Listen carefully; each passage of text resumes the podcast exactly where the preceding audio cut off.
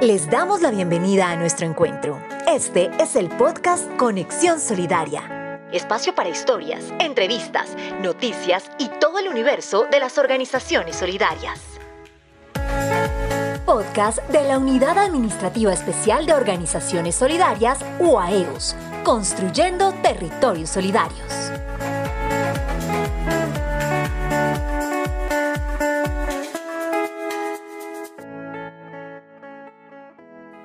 Hola, nuevamente les damos la bienvenida a Conexión Solidaria con la UAEOS, el podcast de la Unidad Administrativa Especial de Organizaciones Solidarias, entidad del Estado adscrita al Ministerio de Trabajo que fortalece la economía solidaria, el cooperativismo y la asociatividad en Colombia. Soy Angie Villamizar y en esta oportunidad quiero hablarles de Comproagro, un emprendimiento exitoso que nació en el 2015 a partir de la motivación de una mujer que desde muy joven, con tan solo 16 años, se ingenió una aplicación con la que los campesinos pueden vender sus productos sin intermediarios. Es por eso que desde la UAEOS la hemos invitado para que nos cuente de su experiencia y de la aplicación que ha cambiado la vida de muchos agricultores.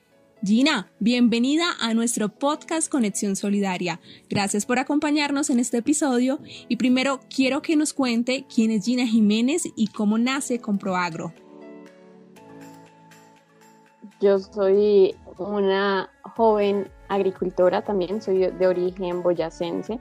Eh, tengo 24 años, soy profesional en, administración de negocios internacionales. y también estudio eh, programación y estoy terminando una especialización en seguridad y salud en el trabajo. Siempre me he definido como una joven campesina porque pues toda mi familia es de origen boyacense, campesinos y todos nos dedicamos también, aunque hemos estudiado, a la siembra de, productos agrícolas que sean aquí en la región y esa soy yo.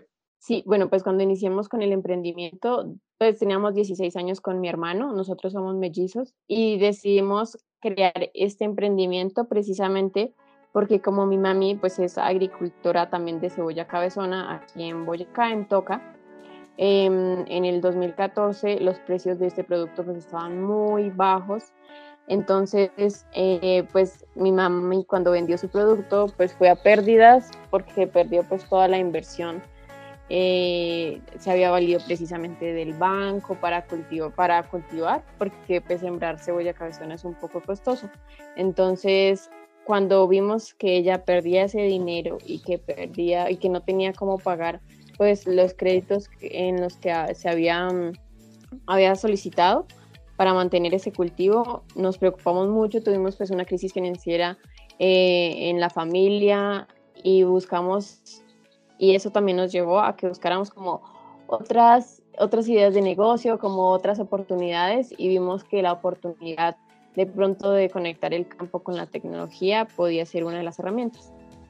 Para las personas que nos están escuchando en este momento, ComproAgro funciona como una red social cada agricultor crea su perfil, sube las fotos de sus productos, cuenta cada cuánto los produce y su ubicación. A través de www.comproagro.com las personas pueden comprar directamente los productos. Sabemos que el principal objetivo de Comproagro es eliminar la intermediación en la cadena de comercialización de los productos agrícolas. Pero, ¿qué tan difícil ha sido lograr este reto?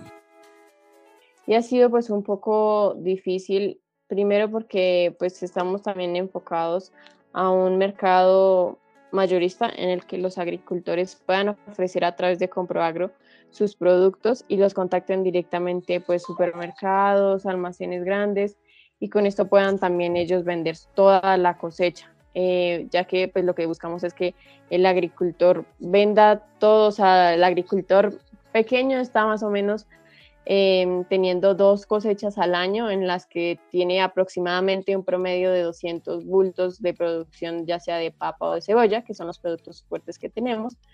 Y con esto, pues buscamos que a través de ComproAgro eh, puedan acceder a eso, a una comercialización mucho más directa, más fácil y podamos eh, pues disminuir todos estos intermediarios.